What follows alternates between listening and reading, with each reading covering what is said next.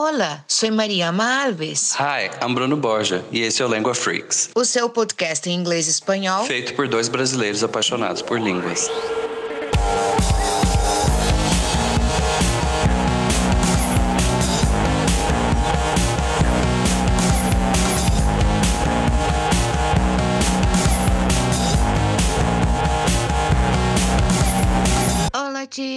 Chicos, muy buenos días, buenas tardes, buenas noches, muy bienvenidos a nuestro nuevo episodio en nuestro hermoso podcast. Hola chicos, hola Mari. Ya extrañaba nuestros episodios en español. Sí, volvemos entonces a hablar en español por acá y bueno, hoy vamos a hablar de un asunto que me encanta muchísimo y que me parece muchísimo importante, que es sobre la masculinidad tóxica.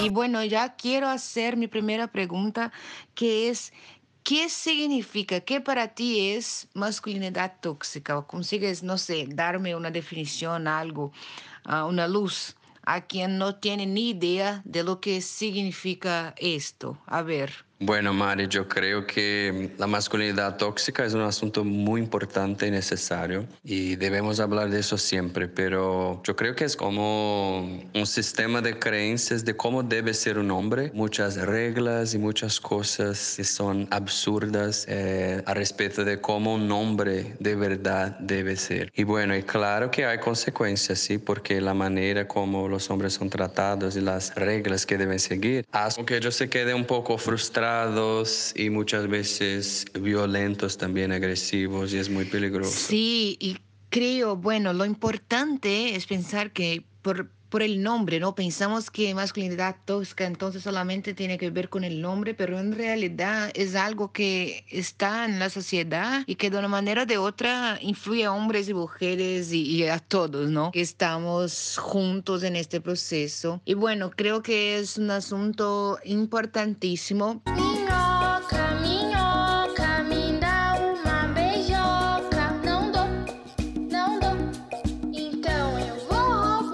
Que dices, machista? Quería empezar entonces diciendo una definición ah, que he encontrado y que bueno, creo que va a ayudarnos muchísimo, ah, que es entonces que a los hombres tradicionalmente, ¿no? Ah, se les suele asociar el estereotipo de ser más dominantes o competitivos y entonces viene este concepto de la masculinidad tóxica que no pretende demonizar a los hombres o los atributos masculinos, sino simplemente enfatizar los efectos nocivos de ciertos comportamientos. Y bueno, creo que cuando ah, hablamos sobre esta temática ya nos vienen ¿no? algunas frases y algunas situaciones que nos recuerda a lo que hemos pasado en nuestra niñez, adolescencia, bueno, hasta actualmente, ¿no? Sí, Mar, estoy de acuerdo. Es una cuestión que afecta a todos, hombres y mujeres.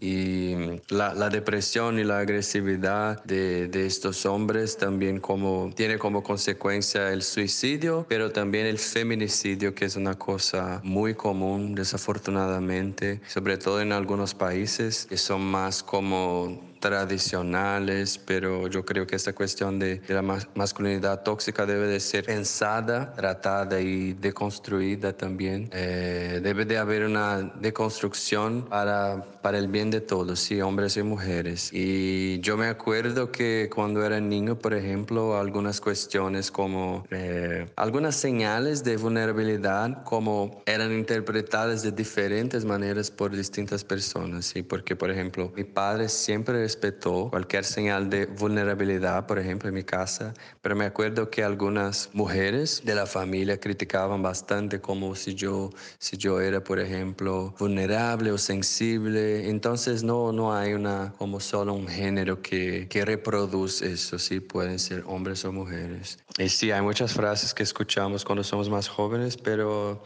también después de adultos es común. Y Mare, ¿cómo fue tu experiencia, por ejemplo, en la escuela, cuando era niña, en tu familia, por ejemplo? ¿Cómo, ¿Qué tipo de frases escuchaba, por ejemplo, en tu, tu círculo de amigos eh, o familiar? Sí, bueno, todas las veces que me recuerdo y que empiezo a hablar sobre esa temática, siempre me recuerdo cómo, cómo, cómo somos afectados por eso, ¿no? Hasta, hasta, hasta actualmente, ¿no? Hasta los días de hoy esto se pasa muchísimo. Y bueno, me recuerdo muy claramente en mi mente que en mi casa mis padres siempre hicieron las cosas muy democratizadas, como por ejemplo, yo y mi hermano teníamos que ayudar en la cocina, limpiar las cosas. Sí, todas las veces mi mamá siempre hacía la comida, pero yo y mi hermano siempre uh, limpiábamos, ¿no? Lavar y, y secar las cosas. Uh, y yo me recuerdo una vez que mi mamá no ha llamado a mi hermano y solo ha llamado a mí. Y entonces yo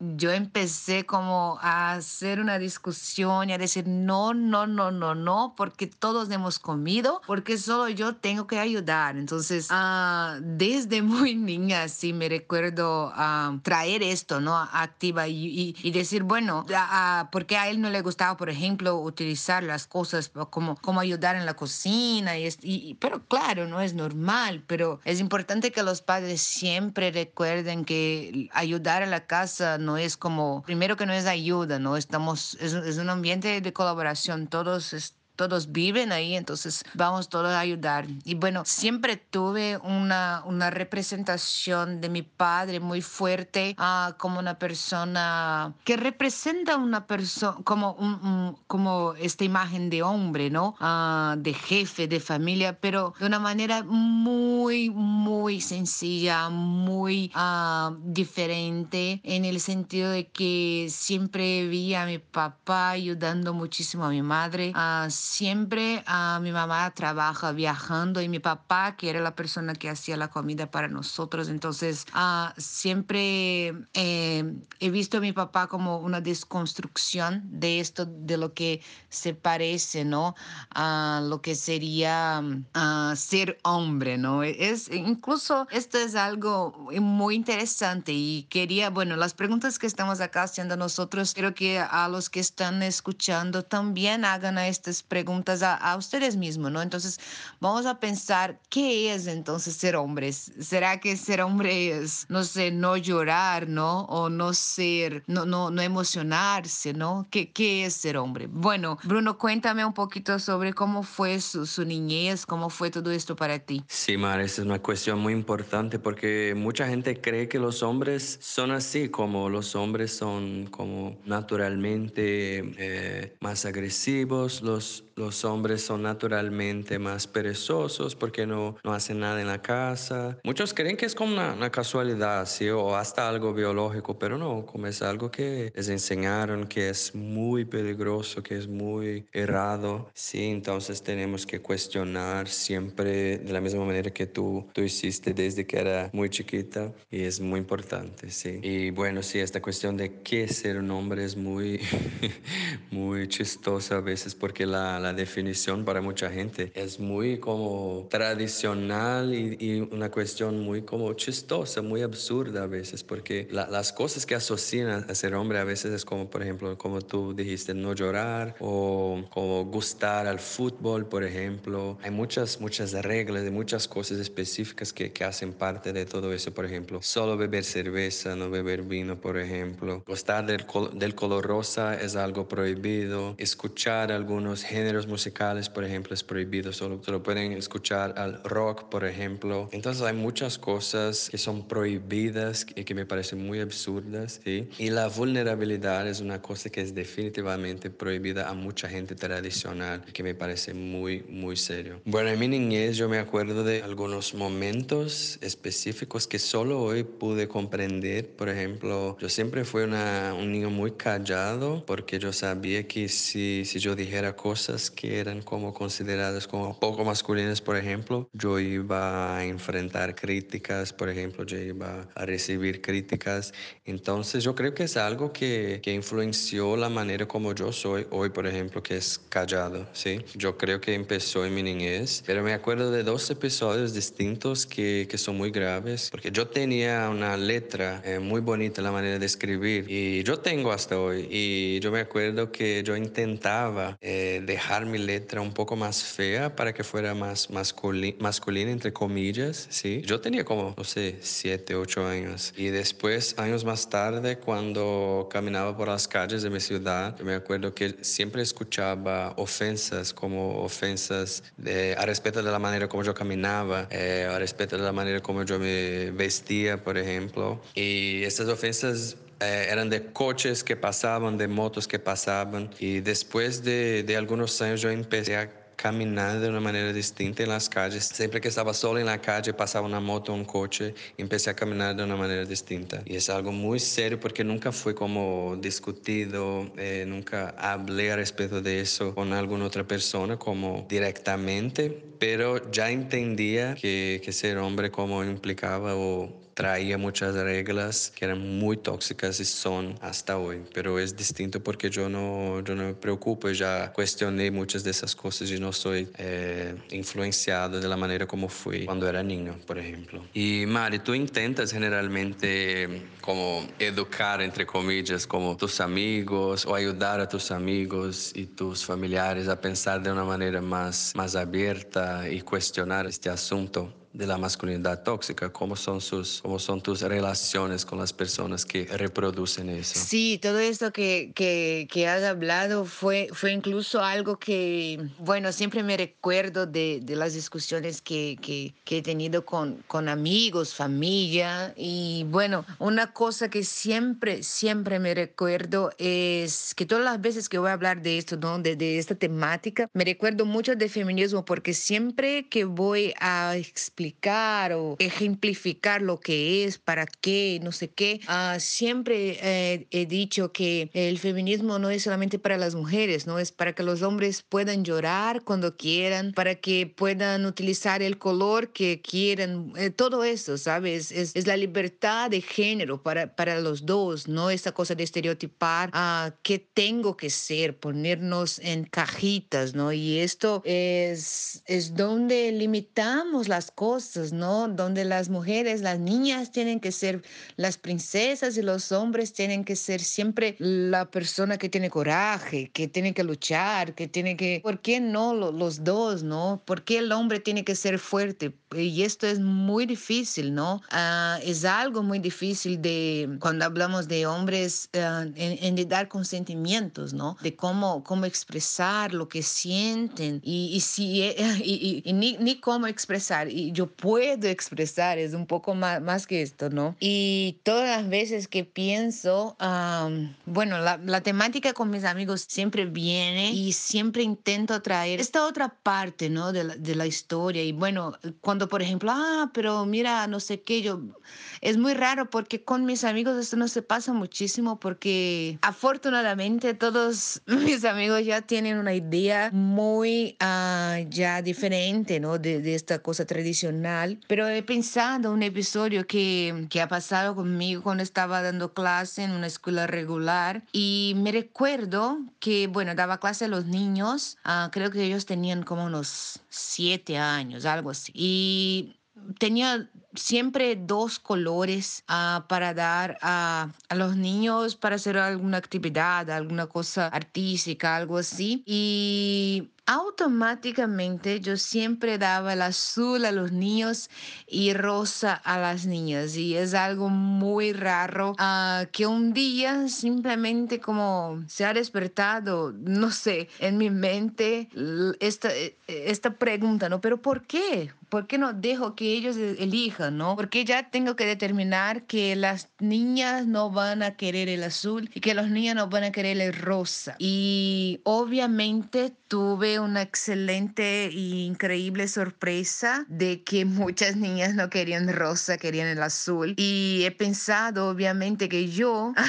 mi color favorito siempre fue azul, nunca fue rosa. Entonces, ¿de dónde viene esto? No? Entonces, lo que intento hacer principalmente con los niños, porque es donde están empezando a formar, ¿no? Y, y intentar sacar estas ideas que ya están un poco enraizadas en nosotros. Ah, pero cuando escucho a ellos comentando, ay, no, pero mire el color, ah, o, a veces ven algo, ah, pero el niño no puede utilizar el pelo largo, o la niña no puede usar azul, y siempre me utilizo como ejemplo. Y bueno, yo estoy con pantalones, entonces si yo tengo que estar, ah, tengo que vestir un vestido para decir que soy una niña, estas cosas, ¿no? Que vamos a empezar a hablar de colores y, y de ropas, ¿no? Y bueno, lo que me gustaría muchísimo preguntar es cómo, cómo esta masculinidad, ¿no? Puede generar violencia. ¿De, qué sentido? No, no sé. Ah, si, puede, por favor, explicarnos esta relación de, de dónde viene esta violencia cuando hablamos de esta relación con, con la temática de masculinidad tóxica. ¿Qué piensas sobre esto? Sí, yo creo que esta cuestión de, de lo que es esperado de un hombre o de una mujer, la manera como deben reaccionar, lo que deben hacer, cómo deben vestirse, cómo deben portarse, cerca de otras personas es muy peligroso porque a veces, como tú has dicho, no, no hay una manera padrón esperada, ¿sí? Porque, por ejemplo, hay hombres que son como más sensibles, hay mujeres que también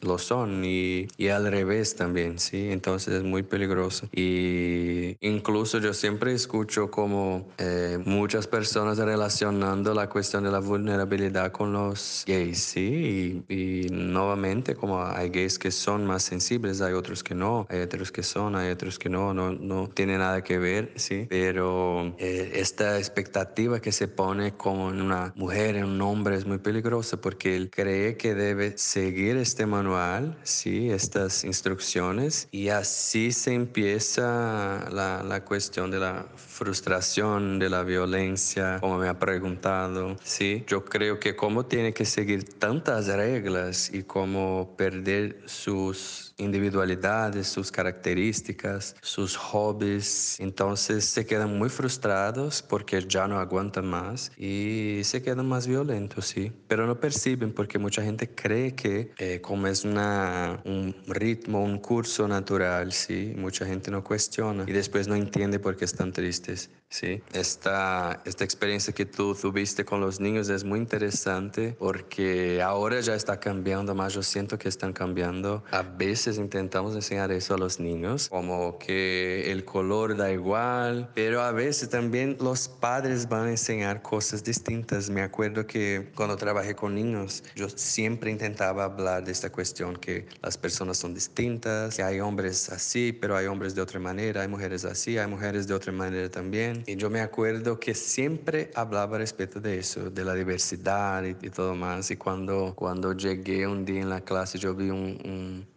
un niño hablando con otro a respecto de los colores, que su madre le había dicho que no podía y nada, nada, y yo me quedé tan, tan cansado porque todo mi trabajo, sí, él tenía y, va a tener más contacto con su madre. Y entonces es complicado porque a veces si hay como deconstrucción en un sitio, también eh, al mismo tiempo hay otro sitio que las personas piensan de manera distinta, entonces es complicado. Y bueno, mientras hay personas que reaccionan de una manera violenta, hay otras que reaccionan de una manera más triste, más depresiva. ¿sí? Yo me acuerdo que en la, la escuela, por ejemplo, yo tenía amigos, pero cuando tenía como unos 12, 13 años, 11, no sé, yo salí con los amigos y estaba en una época muy triste, pero no sabía por qué, no había como una razón como específica, así, concreta. Y me recuerdo que yo volví de una barbacoa con unos amigos y La barbacoa fue muy divertida, pero llegué a mi casa y lloré, lloré, lloré, pero no comprendía por qué. Entonces yo después comprendí que yo tenía que como poner esa máscara, sí, como y interpretar tantos personajes, como que me quedé muy cansado, sí, no podía escuchar las canciones que quería, que, que me encantaban, no podía eh, hablar de los asuntos que a mí me encantaban, no podía hacer muchas cosas y me quedé muy triste, pero no comprendía muy bien por qué. Pero hay, hay chicos que, que reaccionan de una manera más, más agresiva, sí.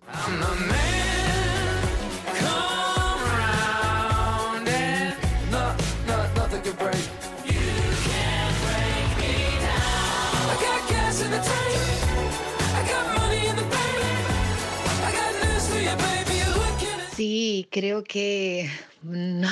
Dios mío, después de, de esta increíble respuesta, ah, estoy completamente de acuerdo que es de dónde viene, ¿no? La violencia, cómo, cómo las cosas se pasan, porque es exactamente así, ¿no? Las cosas vienen y las personas en realidad no tienen una idea de lo que, no saben por qué, ¿no? Después van a descubrir, bueno, cuando, somos profesores, no, no, no sé a su relación con niños, pero todas las veces que doy clase a niños y veo que un niño es un poco más violento o un poco más calladito, siempre, siempre, siempre hay algo por detrás, ¿no? La familia, los padres o hermanos, siempre hay algo que vamos a descubrir después, más adelante, que fue un ejemplo para que, esta, que este niño, que esta niña uh, repitiera ¿no? las mismas acciones. Eh, bueno, uh, y quería solamente para terminar, porque si no vamos a quedarnos hablando sobre esta temática, no sé, hasta siempre amén, ¿no? Pero quería mucho hablar, uh, porque estamos hablando cómo es problemático y los problemas, pero creo que es importante también traer una solución, cómo lograr, ¿no? Cómo lograr combatir la masculinidad tóxica. Y creo yo que esto es lo que estamos hablando de, de hacer con, con nuestros amigos, familia, con nuestros estudiantes, es una de las maneras. Y el podcast acá, nosotros dos, haciendo este trabajo de, de, uh, de proponer esta temática, ¿no? de hablar abiertamente sobre esto y, y ojalá otras personas más puedan escuchar uh, sobre esto y creo que es una de las maneras ¿no? Uh, de, de, cómo lograr combatir esto. ¿no? Y bueno, pensando en esto, ¿no? De, de, de, combatir, de cómo, creo que antes de esto es, es pensar cómo podemos identificar esta masculinidad tóxica que muchas las veces está muy natural, muy intrínseco en nosotros. Y bueno, frases como los niños no lloran, macho que se respeta, eres el hombre de la casa, rosa para niñas y azul para niños, corres, juegas, tiras, pegas como una niña, sé lo suficientemente hombre, son algunas frases, ¿no? Que, que siempre escuchamos y muchas de las veces no hemos pensado cómo son problemáticas, ¿no? Entonces es importante recordar que estamos, uh, que muchas de estas frases, ¿no? Escuchamos niños, ¿no? Como niños que tienen como cinco años que, y que ya, ya no, no pueden llorar, ¿no? Entonces es, es algo muy importante de trabajar y de escuchar y de hablar para que, bueno, esta generación que viene por ahí, ¿no? Uh, que no sufra como, como tantos ya han sufrido, ¿no? Ya han, uh, ya han muerto y ya han lastimado con, con, con relación a, esta masculinidad tóxica. Sí, Mari, son frases clásicas y muy comunes, desafortunadamente. Mm, ya he escuchado todas esas y creo que tú, tú has escuchado también. Y, y yo creo que es, eh, hay otras también como cuestiones relacionadas a eh, como hombres no, no van a, al psicólogo, por ejemplo, hombres saben, por ejemplo, hacer una barbacoa. Hay cosas muy absurdas y hay algunas reglas muy chistosas como hombres no, no dicen no al sexo, por ejemplo. Y bueno, yo creo que hay, hay muchas maneras de, de combatir y de intentar enseñar a las personas, ayudarlas a, a cuestionar todo eso. Pero yo particularmente, yo, yo intento a veces como me alejar de estas personas porque a veces ya no tengo tanta energía para, como, para hablar de eso. Pero intento hablar a veces con algunos tíos, algunas personas, eh, pero una manera muy importante yo creo que es como sugerir como documentales. Hay algunos documentales muy interesantes al respecto de esta temática y yo a veces sugiero a las personas que asistan a estos documentales. ¿Tú ya has escuchado, tú ya has visto algún documental al respecto de eso, Mari? Mira, qué interesante, porque no, estoy acá pensando, intentando recordarme am, algún documental que he visto específicamente sobre esto, ¿no? Pero, pero no, en verdad no. Por favor, si tiene algún documental para recomendar, ¿no? Me incluyo acá, ¿no? Queremos ah, aprender y queremos, ah,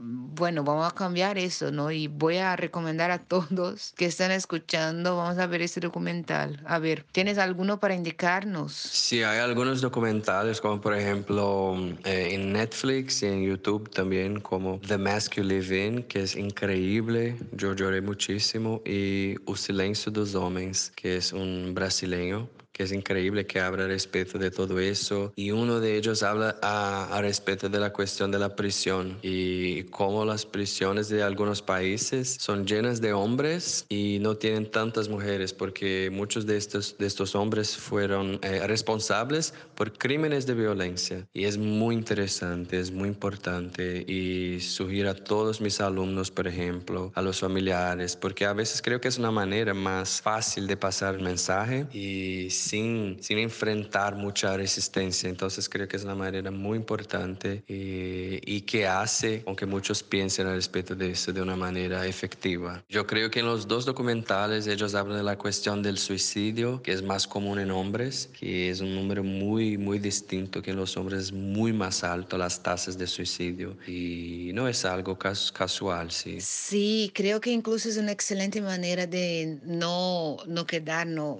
no dejar, no depositar tanta energía en eso. Entonces, también para que no, no quedemos ah, discutiendo, peleando, algo así, pero creo que es una manera inteligentísima. Entonces, eh, no, no, no preocupen que va a estar, ¿no? No se preocupen que va a estar en, en la descripción de- del episodio am, el nombre de los documentales, entonces todos van a poder a, a escuchar, a- a ver después. Y bueno, creo que hemos llegado entonces al final de más un episodio. Ah, es un asunto larguísimo, ¿no? Que podríamos quedar hablando y hablando y hablando y hablando, pero bueno, es eso. Muchas gracias, Bruno, por todo. Ah, creo que fue importantísimo escuchar ah, este lado, ¿no? Y hablar sobre esa temática que es esencial ah, actualmente, más que nunca, ¿no? Sí, Mari, fue como terapia. Me encantó y hablar sobre cualquier cosa contigo es siempre muy bueno. Muchísimas gracias a todos. Nos vemos en el próximo episodio. Muchísimas gracias, Mari. Besitos. Sí, besitos a todos, muchísimas gracias y nos vemos en el próximo episodio. Nos vemos. Adiós.